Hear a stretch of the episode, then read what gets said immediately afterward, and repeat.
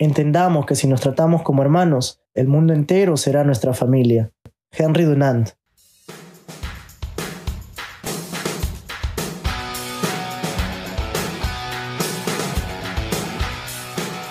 Saludos a toda nuestra comunidad oyente del podcast Taos al Día. Mi nombre es Diego Sedano, miembro de la Comisión de Investigación del Taller de Derecho y Relaciones Internacionales Alberto Ulloa Sotomayor, y el día de hoy les hablaré sobre el derecho internacional humanitario o el derecho de la guerra.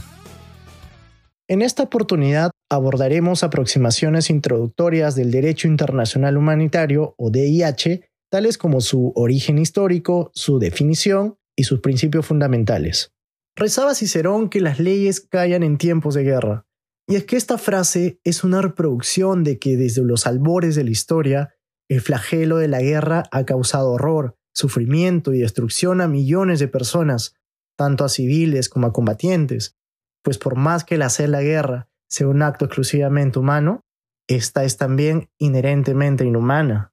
Existen ejemplos de cómo las civilizaciones procuraban limitar los efectos devastadores de las guerras, sea con códigos de honor entre los combatientes como los utilizados por los samuráis con el bushido, o los aplicados por los caballeros hospitalarios de la Orden de San Juan de Jerusalén, o incluso con acuerdos entre los beligerantes en los campos de batalla para así limitar los medios a utilizarse. Sin embargo, no existían reglas de obligatorio cumplimiento para limitar el sufrimiento de los individuos en las guerras. Fue la industrialización de la guerra y sus consecuencias devastadoras en los campos de batalla, como los sucedidos en las guerras napoleónicas, en las guerras de secesión, o más concretamente en la batalla de Solferino, en el que se marcó un punto de inflexión. Fue Solferino el lugar que presenció una cruel batalla entre las tropas francesas y austriacas en el marco de la Segunda Guerra de Independencia de Italia en 1859, en donde la agonía de 40.000 soldados heridos y moribundos motivó a Henry Dunant a improvisar un servicio de atención médica con la ayuda de la población local.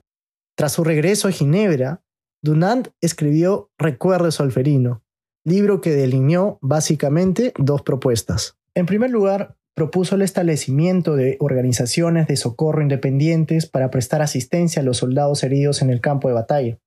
En segundo lugar, propuso que se alcanzara un acuerdo internacional para otorgar a esas organizaciones la protección de la neutralidad. En consecuencia, se fundó el Comité Internacional de la Cruz Roja en 1863 y se llegó a la adopción por parte de 12 estados del primer Convenio de Ginebra de 1864. Si bien en un primer momento el Convenio de Ginebra de 1864 estuvo delimitado a la protección de militares en campaña, este inspiró al surgimiento de los convenios de Ginebra de 1949 y sus protocolos adicionales, en particular sus normas sobre la protección a los civiles, al personal sanitario, los enfermos, los heridos, los náufragos y los prisioneros de guerra, siempre en el contexto de un conflicto armado. En tal sentido, ¿qué se entiende por derecho internacional humanitario? Como señala Salmón, este se trata de un conjunto de normas de origen convencional o consuetudinario, cuya finalidad específica es solucionar los problemas de índole humanitaria directamente derivados de los conflictos armados y que por razones humanitarias restringe la utilización de ciertos métodos o medios de combate. Es así que el derecho internacional humanitario se basa en un equilibrio entre la necesidad militar y las consideraciones de humanidad. Por un lado, el DIH reconoce que a fin de derrotar a un adversario en tiempo de guerra, podría ser necesario, desde el punto de vista militar, causar la muerte, heridas o destrucción. Por otro lado, el DIH también deja en claro que la necesidad militar no da libre vía a las partes beligerantes para que libren una guerra sin límites. Por el contrario, las consideraciones de humanidad imponen límites a los métodos y medios de guerra y requieren que quienes hayan caído en poder del enemigo, sea civil o combatiente, reciban un trato humano en todo momento.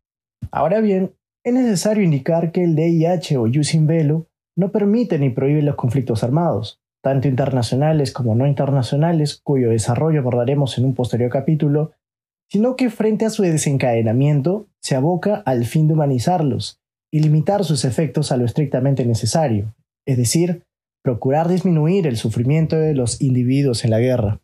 En tal sentido, no corresponde al DIH determinar las situaciones en las que resulta válido el recurso de la Fuerza Armada, es decir, el jus ad velum o derecho hacia la guerra.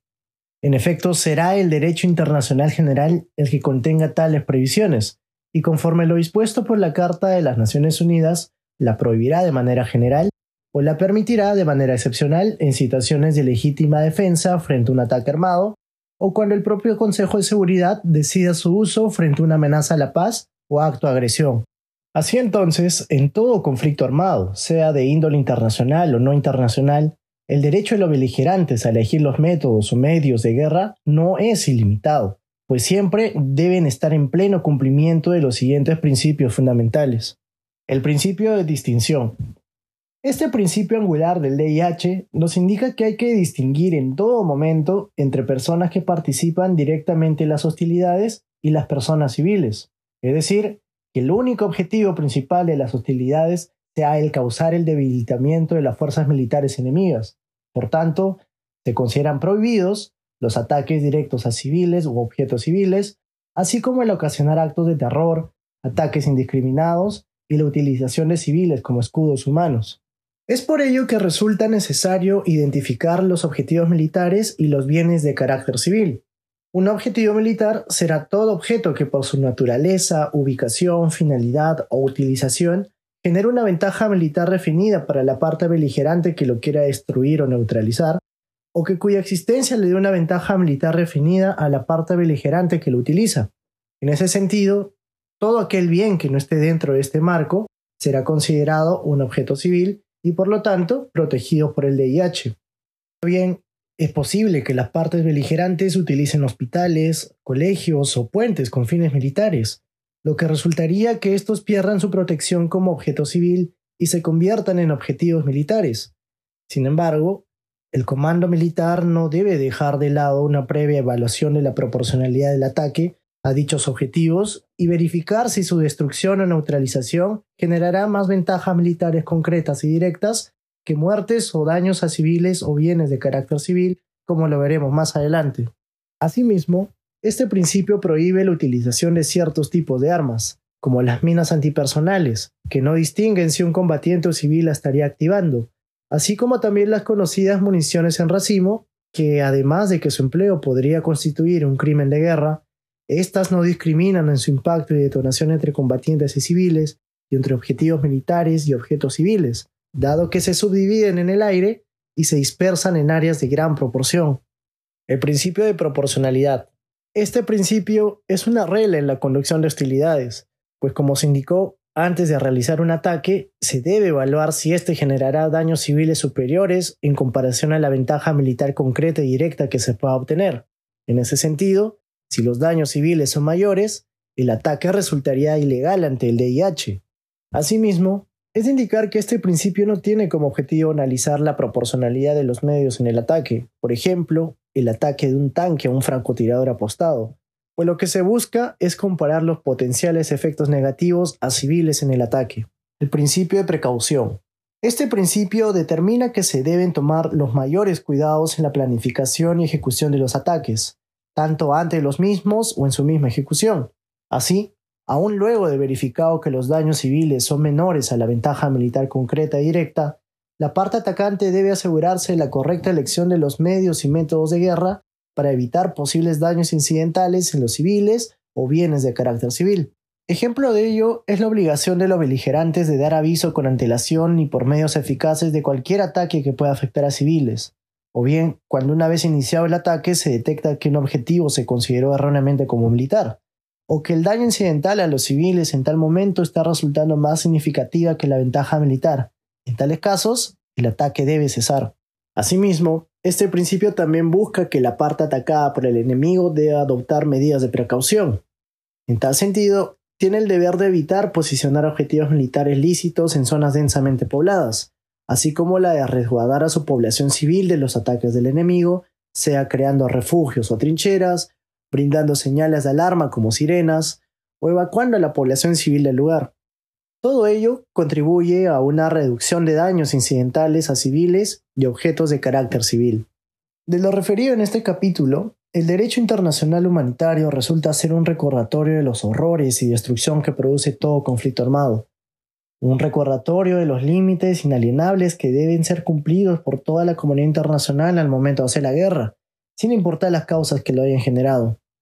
El DIH nos da una esperanza de que hasta en los momentos más oscuros de nuestras relaciones como seres humanos puede darse una luz de humanidad que reconforta a todo aquel que esté inmerso en un conflicto armado. Lamentablemente se evidencia una inaplicación y manipulación de la normativa humanitaria en distintos conflictos armados en el mundo. Esta necesita ser reforzada por toda la comunidad internacional e internalizada, sobre todo, por los agentes que deciden hacer la guerra y por quienes utilizan las armas para combatirlas. Seguiremos ahondando sobre la aplicación del DIH y sus componentes en posteriores capítulos. Creemos que en estos momentos de incertidumbre mundial resulta de importancia la difusión de esta importante rama del derecho internacional. Esperamos que hayan disfrutado del tema desarrollado. Extendemos nuestros agradecimientos por haber llegado hasta este punto del episodio y si lo disfrutaron, nos ayudarían comentando y compartiendo nuestro contenido en sus redes sociales. No se olviden seguirnos para que no se pierdan los nuevos capítulos y secciones. También generamos contenidos en nuestras redes sociales. Encuéntranos en Facebook, LinkedIn, Twitter como Taos UNMSM y en Instagram encuéntranos como Gaceta Internacional. Les deseamos un buen fin de semana y esto fue Taos al Día. Muchas gracias.